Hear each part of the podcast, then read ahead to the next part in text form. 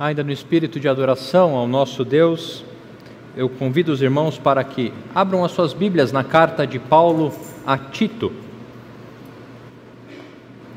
Nesta noite daremos sequência à nossa série na carta do apóstolo Paulo a Tito.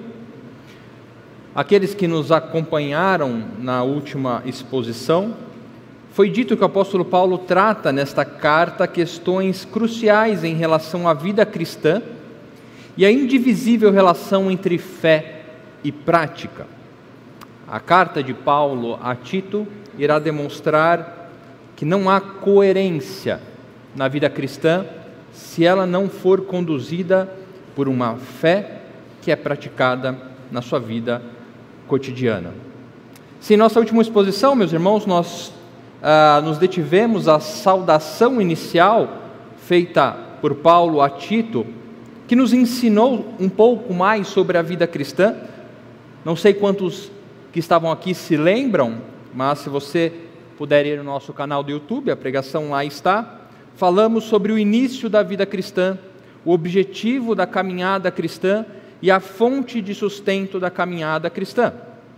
Mas hoje eu gostaria que nos voltássemos, ou voltássemos nossa atenção para os efeitos da prática da fé para a defesa do Evangelho. Então acompanhem comigo em sua Bíblia, carta do apóstolo Paulo a Tito, capítulo 1, versos de 5 a 16. Diz assim a palavra do nosso Deus: Foi por esta causa que deixei você em Creta, para que pusesse em ordem as coisas restantes, bem como em cada cidade constituísse presbíteros conforme prescrevi a você. Alguém que seja irrepreensível, marido de uma só mulher, que tenha filhos crentes que não são acusados de devassidão, nem são insubordinados. Porque é indispensável que o bispo, por ser encarregado das coisas de Deus, seja irrepreensível não arrogante, alguém que não se irrita facilmente, não apegado ao vinho, não violento, nem ganancioso. Pelo contrário, o bispo deve ser hospitaleiro, amigo do bem, sensato, justo, piedoso, deve ter domínio de si, ser apegado à palavra fiel, que está de acordo com a doutrina, para que possa exortar pelo reto ensino e convencer os que contradizem este ensino porque existem muitos, especialmente os da circuncisão, que são insubordinados, falam coisas sem sentido e enganam os outros. É preciso fazer com que se calem, porque andam pervertendo casas inteiras, ensinando o que não devem, com a intenção vergonhosa de ganhar dinheiro. Foi um dos cretenses, um próprio profeta deles, que disse: Os cretenses são sempre mentirosos, feras terríveis, comilões preguiçosos. Este testemunho é verdadeiro. Portanto, repreenda-os severamente, para que sejam sadios na fé e não se ocupem com fábulas judaicas, nem com mandamentos de gente que se desvia da verdade. Todas as coisas são puras para os puros, mas para os impuros e descrentes nada é puro porque tanto a mente como a consciência deles estão corrompidas. Afirmam que conhecem a Deus, mas o negam por meio do que fazem. É por isso que são abomináveis, desobedientes e reprovados para qualquer boa obra. Até aqui a palavra do nosso Deus. Vamos orar mais uma vez? Senhor, obrigado a Deus pela tua palavra Obrigado pela obra de Cristo em nossa vida. Obrigado porque teu Santo Espírito nos conduz, ó Pai, a compreender as tuas verdades e como elas são aplicadas em nossa vida como povo teu. Pedimos isto essa noite em nome de Jesus. Amém. Meus irmãos, ah, contrário à maioria das cartas que Paulo escreveu, a sua carta a título não começa com ações de graça mas relembrando o motivo pelo qual Tito foi deixado em Creta. Não há um consenso se as igrejas de Creta foram ah, fundadas pelo apóstolo Paulo. Provavelmente, um Pentecoste, cristãos chegaram a Creta até antes de Paulo. Não há um consenso. Em nossa última exposição, nós pudemos ver que, de alguma forma, Paulo contribuiu para o desenvolvimento dessa igreja e um desenvolvimento significativo em sua passagem por Creta, ao ponto de deixar Tito, ou de ter a autoridade de deixar Tito lá e estabelecer que Tito colocasse as coisas em ordem. Ele disse: coloque as coisas restantes em ordem. E estas coisas estão implicadas no estabelecimento de uma liderança instituída para colocar ordem às coisas restantes, bem como em cada cidade constituir presbíteros. Portanto, meus irmãos, eu gostaria que focássemos nossa atenção no princípio ou no modelo ordenado por Paulo para que isso fosse realizado, e o qual Tito não poderia abrir mão. Paulo não diz para Tito instituir uma liderança e veja como é que você vai fazer aí, Tito. Veja como é que vai dar certo aí. Não. Ele diz: conforme eu te prescrevi. Se você tiver a, sua Bíblia aberta ou estiver acompanhando o nosso guia de pregação na página 230, pode grifar isso. É muito importante. Versículo 5: conforme prescrevi a você. Ou seja, a carta de Paulo a Tito nos ensina que há uma ordem, há um modelo, há um princípio para a escolha, para a instituição de uma liderança na igreja. E que para uma igreja seguir o seu caminho em ordem, ela necessita de uma liderança.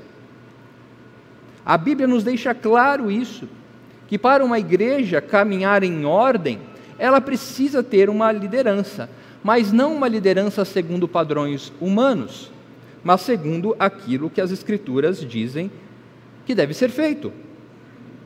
Submissão às Escrituras, para a ordem na igreja, para a instituição da sua liderança. Submissão esta que permitirá aos membros da igreja testificarem a respeito desses líderes.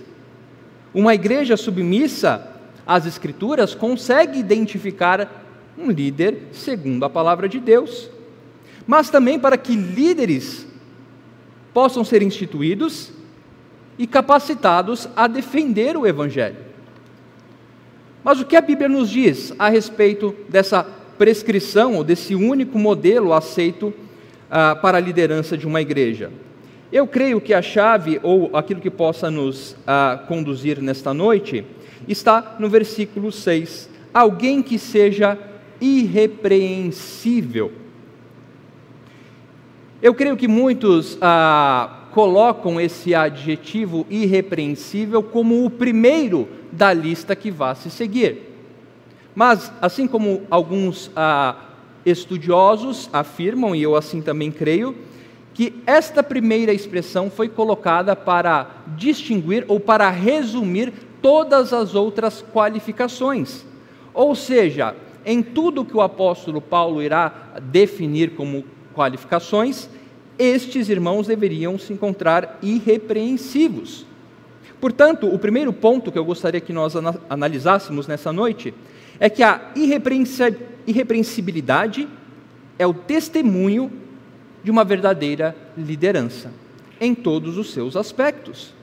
Ou seja, o presbítero ou pastor, aqui o termo é designado para presbítero e pastor, não deve estar suscetível a qualquer acusação legítima em todos os âmbitos da sua vida cotidiana.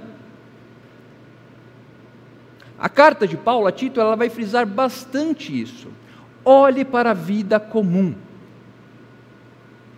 Perceba o caminhar da vida cristã no dia a dia e da liderança é a mesma forma, da mesma forma deve ser avaliada. A irrepreensibilidade como testemunho de uma verdadeira liderança. E desta forma, todas as outras qualificações submetem ou se submetem a essa irrepreensibilidade encontrada na vida desses homens. Este parece ser o mal que brotava na igreja de Creta. Uma liderança que não havia sido instituída, ou pessoas que estavam se valendo de certa autoridade, mas que estavam fazendo mal à igreja de Creta por encontrar-se repreensível diante da palavra de Deus. Quando nós iremos ver ah, um pouco mais à frente nessa noite, ah, parece que dentro da igreja, o perigo que estava sendo atacado por Paulo e para que Paulo estava dizendo a Tito para se preocupar, era que de dentro da igreja estava brotando uma liderança que não havia sido instituída, ou pessoas que estavam se valendo das suas próprias intenções, estavam fazendo mal à igreja, e era notório porque estavam fazendo mal porque a sua vida, a sua conduta não condizia com a fé que professavam. E neste ponto vemos que a forma de averiguarmos a qualificação dos líderes, meus irmãos, reside na evidência de uma fé posta em prática. Se você quer averiguar, se você quer atestar a liderança da sua igreja, você deve olhar para a vida comum desta pessoa. Então, Paulo irá colocar alguns elementos que nos ajudam. O primeiro é marido de uma só mulher. Ou seja, a irrepreensibilidade deve ser encontrada quando olhamos para um líder casado, se ele é fiel à sua mulher. Vejam que essa característica é tão importante que Paulo também a recomenda a Tito, para que os bispos sejam eleitos em Éfeso aqueles que são fiéis, que são maridos de uma só mulher.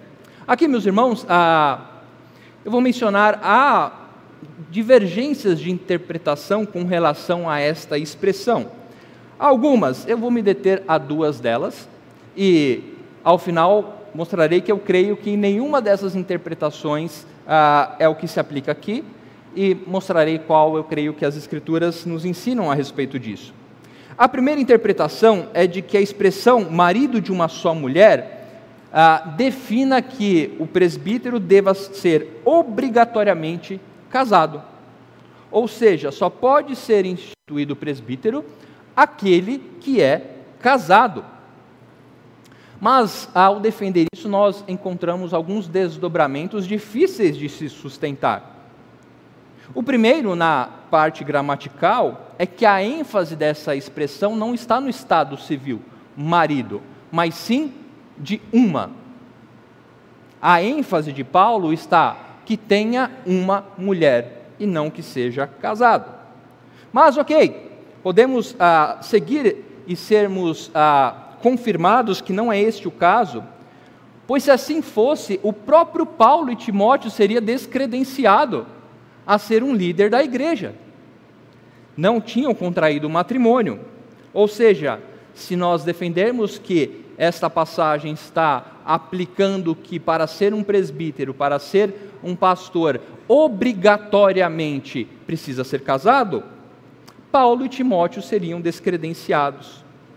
Contraria, contraria também o ensino de, do próprio apóstolo Paulo a respeito do estado daqueles que são, recebem o dom do celibato, por exemplo.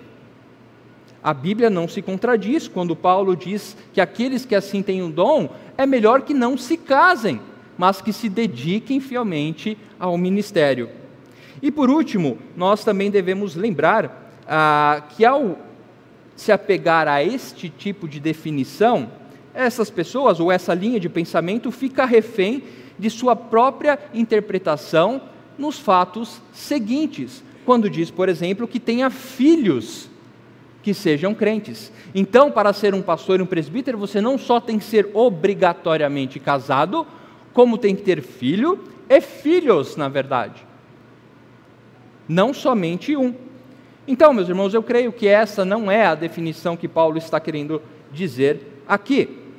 Como também creio que não seja a interpretação de que um presbítero não pode, em hipótese alguma, ser casado novamente.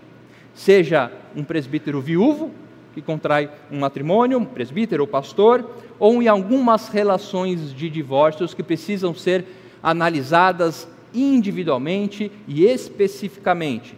mas eu quero me ater aqui que parece que Paulo não está falando isso. Não está falando sobre presbíteros viúvos ou porque algum motivo tiveram que se divorciar. Eu creio, no entanto, que, assim como muitos comentaristas, que o que Paulo está querendo trazer aqui é o contexto comum de um homem casado. Ou seja, aquele que é chamado ao presbiterato e é casado, deve se demonstrar irrepreensível na fidelidade à sua esposa. Uma vida comum do lar que testifique a sua fidelidade conjugal. Da mesma forma, quando fala sobre considerar a irrepreensibilidade para com os seus filhos, Paulo vai dizer que seja marido de uma só mulher, alguém que tenha filhos crentes, a expressão filhos crentes também, ah, por certas vezes, é, segue uma conotação de que os filhos devem sempre testemunhar a sua salvação para que o presbítero ou o pastor seja ah, averiguado a sua irrepreensibilidade. Eu não creio que Paulo esteja dizendo isto aqui. Eu creio que Paulo está colocando, assim como ele coloca em 1 Timóteo 3, quando ele escreve a respeito disso, ele não menciona a palavra crentes, ele menciona a palavra filhos obedientes, ou filhos que seguem uma conduta justa. E deste mesmo modo, eu creio que o Paulo está dizendo que, quando olhamos para os nossos líderes, quando a igreja olha para o seu líder, ela deve olhar para o seu lar, ver como é atestada a irrepreensibilidade da sua fidelidade conjugal, como o seu ensino e governo sobre os seus filhos enquanto debaixo do seu domínio. Sabemos, meus irmãos, que por mais que ensinemos nossos filhos, oremos por eles, oremos com eles, a sua relação com Deus está conectada de uma forma individual e pessoal. Mas não podemos negar também que os frutos de uma criação servem para testificar a irrepreensibilidade de um presbítero. Como disciplina, como educa, como mantém os filhos debaixo do seu governo. Paulo está dizendo: olha, a vida cotidiana desses homens deve ser irrepreensível em todos os âmbitos. Aqueles que são casados, que sejam fiéis às suas esposas. Aqueles que têm filhos, que seus filhos sejam frutos de testemunho para a igreja. Em 1 Timóteo 3, como disse, Paulo conclui uma sentença lógica. Se alguém não consegue governar os seus próprios filhos ou a sua casa, como irá governar uma igreja? Se um pastor ou um presbítero tem dificuldade para governar o seu próprio lar, como irá governar uma igreja? E meus irmãos, nós encontramos isso na caminhada, muito nos entristece de vermos pastores vivendo, morrendo pela igreja, mas porque a sua família já está morta. Nós tivemos a escola há dois dias de um congresso de liderança do nosso presbitério, e ontem reverendo Dario disse muito bem a respeito disso, com uma luz maior em, na carta de Paulo a Timóteo, mas que não há coerência e que Deus não abençoará líderes que não prezem pelos seus lares. Pode até parecer visivelmente aos olhos da igreja que está tudo bem, mas não está, e Deus pesa a sua mão. Líderes, pastores, presbíteros, Deus não irá lhe chamar, não irá comissionar vocês, a quem da saúde espiritual da sua família. Paulo está dizendo isso. A liderança deve se encontrar irrepreensível. A igreja deve se preocupar com isso. Não se preocupar somente se o pastor ou o presbítero fala bem, se é um bom professor, mas como ele está tratando a sua mulher. Como ele repreende os seus filhos, como ele ensina os seus filhos. Reverendo Dario disse uh, ontem de uma forma muito humilde que nos trouxe a pensar a respeito disso, de que por muitas vezes nós ah, pastores ou liderança, estamos empenhados, estamos exercendo as nossas atividades com grande êxito, e ouvimos de nossas esposas ou filhos, você se dedica tanto a eles e tão pouco a nós. Você ouve aquele membro que fica te ah, mandando WhatsApp todos os dias, você dedica tempo para ele, e quando eu te ligo para pegar alguma coisa no mercado, você fala que está ocupado. Você tem paciência com as crianças na igreja, pega elas no colo, faz uma brincadeirinha, dá figurinha. Mas é pavio curto quando o seu filho faz uma traquinagem dentro de casa num dia que você está cansado. A vida cotidiana expressando a fé que possuímos. A irrepreensibilidade da liderança deve ser buscada por ela e averiguada por sua igreja. Fraquezas expostas, orgulho ferido, empenhos empenho sem reconhecimento de homens. É isso que experimentamos em nossos lares como liderança. Nossas fraquezas são expostas como pastores, presbíteros, diante das nossas esposas, filhos. O nosso orgulho é, é, é colocado no chão, porque eles conhecem quem nós verdadeiramente somos. Empenho sem reconhecimento. Por diversas vezes fazemos de tudo e não somos reconhecidos. E devemos estar felizes com isso, porque não devemos ter este tipo de reconhecimento. Vejam que interessante, meus irmãos, é a partir do lar que Paulo estabelece a continuidade da irrepreensibilidade da liderança da igreja. Não é, não é de certa forma curioso como Paulo dá uma atenção específica para o lar, para então desenvolver todas as outras questões? E ele diz: no lar é onde somos provados, é onde a nossa guarda está baixa enquanto liderança. E igreja, se preocupe com a vida do lar do seu pastor, do seu presbítero. Se preocupe com isso. Se preocupe em averiguar, se preocupe em orar, se preocupe em perguntar. Se preocupe quando ver coisas erradas acontecendo que não condizem com a irrepreensibilidade que essa liderança deve ter. Porque é indispensável, indispensável, Paulo acrescenta, é indispensável, não dá para barganhar, não dá para trocar, não dá para esconder a verdade de que a liderança, enquanto encarregada das coisas de Deus, seja irrepreensível. Notem que Paulo faz questão de destacar a necessidade de evidências da irrepreensibilidade dos líderes em suas ações práticas. E ele irá dar continuidade dizendo que deverá ser verificado na vida desses homens atitudes de rejeição e atitudes de apropriação de certas qualidades. Rejeição ou seja, não é só apresentar qualidades boas, mas demonstrar a rejeição a outras qualidades ruins. Falta de irritabilidade precoce. Ele não diz com essas palavras, mas ele diz que não se ire. Ou seja, rejeitar a irritabilidade. Liderança, segundo o Evangelho. Liderança constituída conforme prescrito pela vontade de Deus. É uma liderança que não se dá à irritabilidade precoce.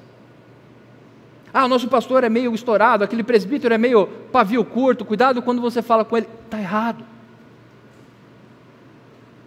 Não podemos ser moldados por características que parecem ser, de certa forma, até engraçadas no, no cotidiano.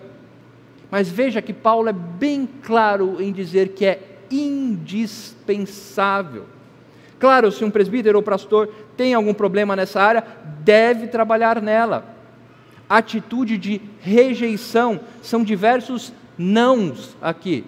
Não seja irritadiço, não seja ah, dado ao vinho, ou seja, tenha o poder de ser desprendido a vícios Não vou me deter aqui a respeito da, do beber ou não vinho, mas Paulo deixa muito claro que um líder não pode ser ah, refém, seja desprendido, não dado ao vinho, não entregue aos riscos que isso lhe traz, abdicação da violência, desapego ao ganho financeiro, não seja ganancioso que não se irrita facilmente, que não é pegado ao vinho, não violento, não ganancioso. É muito triste na nossa caminhada, eh, por certas vezes, vermos uma liderança eh, formada sempre buscando algum tipo de eh, bem material, pastores que destroem igrejas, que ferem suas igrejas pela ganância, conselhos que assim caminham sempre pensando em algo financeiro ou em retorno financeiro. Mas o que Paulo demonstra aqui é que é indispensável que o líder, segundo a palavra de Deus, seja irrepreensível também ao rejeitar estas coisas. Mas, ele diz, portanto, ou ah, além disso, ou rejeite isso, mas busque outras coisas. Busque a hospitalidade, seja amigo do bem, seja sensato, seja justo, seja piedoso, tenha domínio de si. Aquele que deseja ser líder, aquele que se sente chamado, deve saber que isso será algo a ser buscado, e deve saber que isso lhe será cobrado. E uma igreja que caminha segundo o Evangelho deve ter isso em mente, que o seu líder deve demonstrar na vida cotidiana estas qualidades. E não só essas qualidades, como o desejo por buscá-las constantemente. Uma liderança que sabe pedir perdão, uma liderança que reconhece o seu erro, uma liderança que busca cada vez mais estar próxima da sua igreja. Hospitalidade. Eu gostaria de recebê-los todos em casa, mas eu creio que não daria muito certo, minha esposa provavelmente ficaria maluca. Mas, nos dias de hoje, meus irmãos, cada vez mais temos nos distanciado de relacionamentos mais próximos. Muitas vezes da liderança para com a igreja, mas também da igreja para com a liderança. Reverendo Felipe, falando comigo certa vez, e, e eu compartilho disso, nós queremos conhecê-los mas nós precisamos que os irmãos nos convidem. Não tem como eu sair a, a, atrás de todos. Está aberta a temporada de convite, Felipe. Os líderes precisam ser hospitaleiros, precisam amar estar com os seus. Amigo do bem, que não fomente picuinhas dentro da igreja, mas que sempre esteja vendo o lado da situação segundo a palavra de Deus. Por isso que o último a última qualificação que Paulo coloca é apegado à palavra fiel.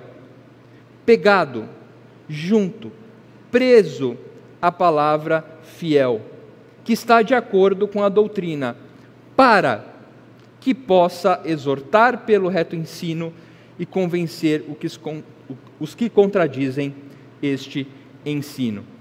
Portanto, meus irmãos, nesse primeiro ponto, Fica claro que Paulo está dizendo que todas essas qualificações estão debaixo do guarda-chuva da irrepreensibilidade.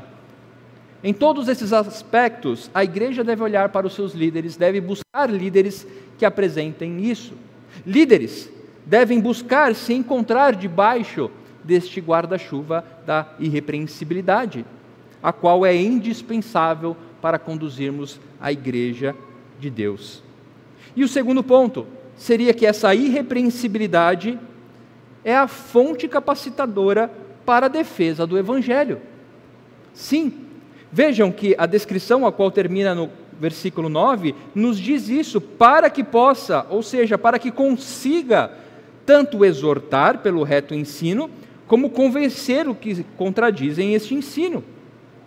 Vejam que a descrição dos falsos mestres que se, que se segue aqui, feita por Paulo, põe em contraste a vida destes com a vida dos ah, verdadeiros líderes. Ele vai dizer sobre, sobre ah, repreensibilidade ou sobre o erro a qual esses se encontram. São insubordinados. Sim. Não buscam, não buscam prazer, isso mesmo, não há margem para argumentação. Paulo diz: é preciso que se calem. Não há margem, meus irmãos. Não há margem para aqueles que querem, de certa forma, conduzir a igreja ou feri-la por falsos ensinos. É preciso estipar, é preciso acabar com isso. Estes não são insubordinados a homem, a homens, mas são insubordinados à própria palavra de Deus. Lembre-se que estamos falando de algo que está crescendo dentro da igreja. Na nossa primeira exposição, falamos que Tito nos ensina a respeito de como defendermos a fé de ataques externos e internos. Há esse mal que brota dentro da igreja. Você deve conhecer inúmeras frentes religiosas, parentes, amigos que congregam em determinadas igrejas, onde os seus líderes são encontrados repreensíveis e só fazem mal, pois deturpam o verdadeiro evangelho. Não se importam em ser encontrados repreensíveis. Eles não se importam em ser encontrados errados no que estão fazendo. Pelo contrário, trabalham para que outros assim também vivam. Pois, na verdade, meus irmãos, dois errados não se culpam. Estes líderes fomentam deturpam o evangelho para o bem próprio, para a sua ganância, para o seu próprio lucro, para a vergonha daqueles que o cercam, porque querem que outros caminhem desta mesma forma.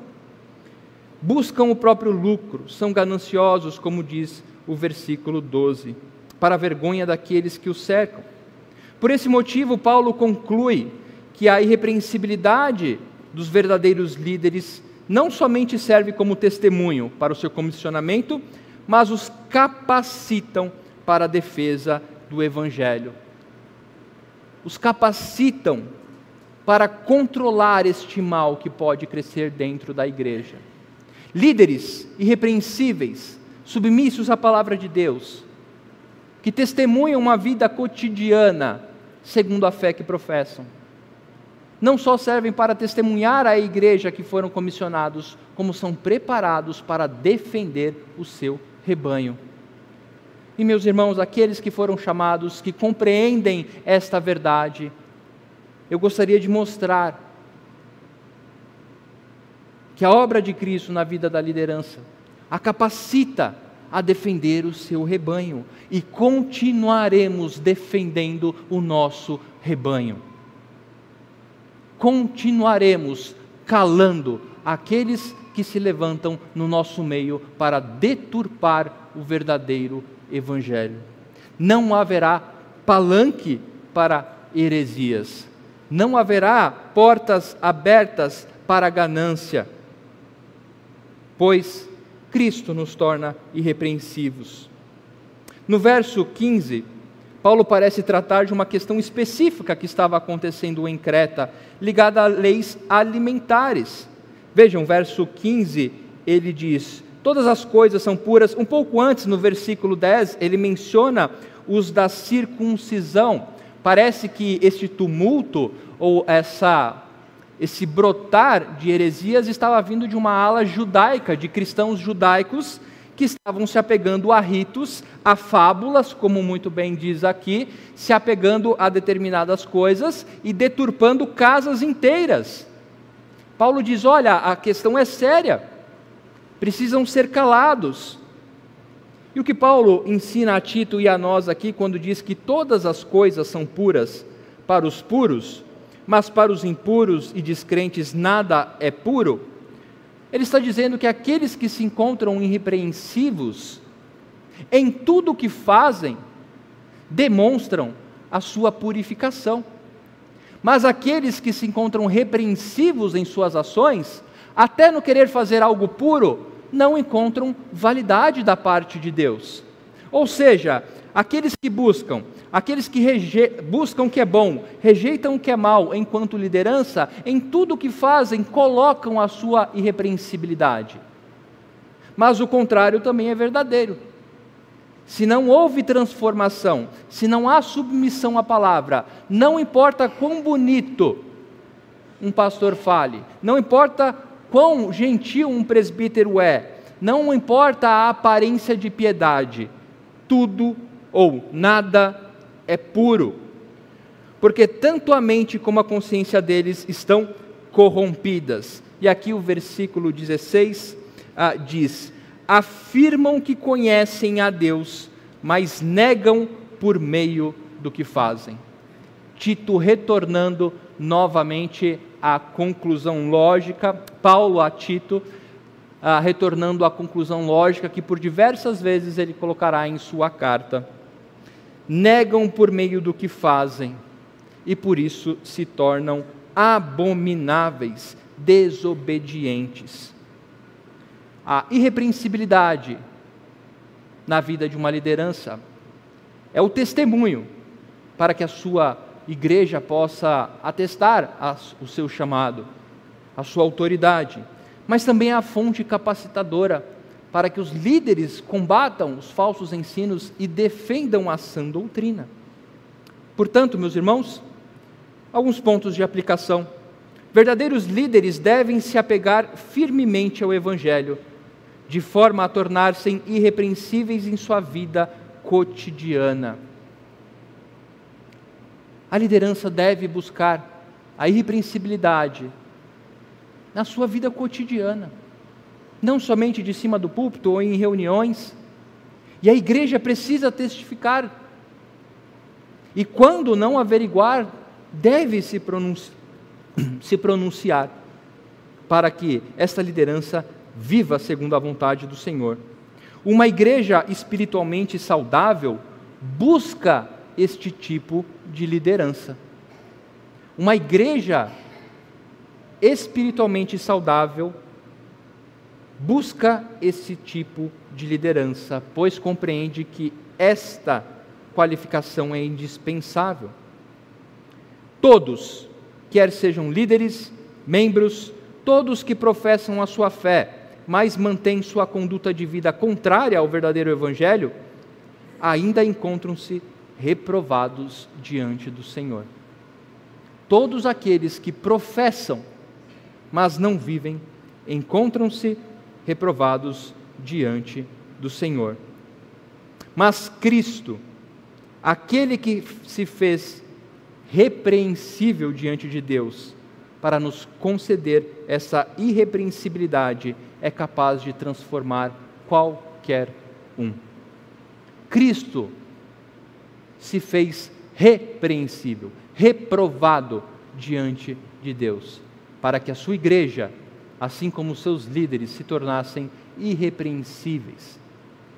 Em nosso próximo sermão, na exposição da carta de Paulo a Tito, veremos que estas palavras não se atêm somente à liderança, mas a toda a igreja e ao conceito da vida cristã. Portanto, meus irmãos, hoje nós celebra celebraremos a ceia do Senhor, um meio de graça que foi concedido àqueles que reconhecem a sua miserabilidade e buscam em Cristo transformação de vida. Esta mesa é posta àqueles que professam o nome de Cristo Jesus como seu Salvador e vivem desta forma. Esta mesa é para aqueles que professam e que se encontram distantes, mas arrependidos, que querem confessar os seus pecados e voltar a buscar a irrepreensibilidade que nos foi dada por Cristo. Que Deus abençoe a nossa igreja, que Deus abençoe a nossa liderança, para que possamos nos encontrar irrepreensíveis pelos méritos de Cristo para testemunharmos a Sua obra em nossa vida e para defendermos o verdadeiro Evangelho. Que Deus nos abençoe. Vamos orar? Feche os seus olhos. Senhor, gratos somos, Senhor, porque a tua palavra é viva e eficaz Obrigado porque o Senhor nos dá a tua palavra para nos ensinar como devemos caminhar. Obrigado porque não somos deixados segundo o nosso próprio coração. Obrigado porque o teu Santo Espírito nos conduz, nos exorta, nos disciplina e assim queremos que continue sendo, para nos tornarmos cada vez mais irrepreensíveis diante deste mundo para testemunhar a tua obra em nossa vida, para defender a verdade do Evangelho, com amor, com fervor, com alegria, porque isso nos foi concedido. Que a tua igreja busque líderes que assim desejam viver. Que os líderes que o Senhor chama se, se curvem à verdade da tua palavra e vivam experimentando as bênçãos disso. Oramos no nome de Cristo Jesus, o nosso Salvador. Amém.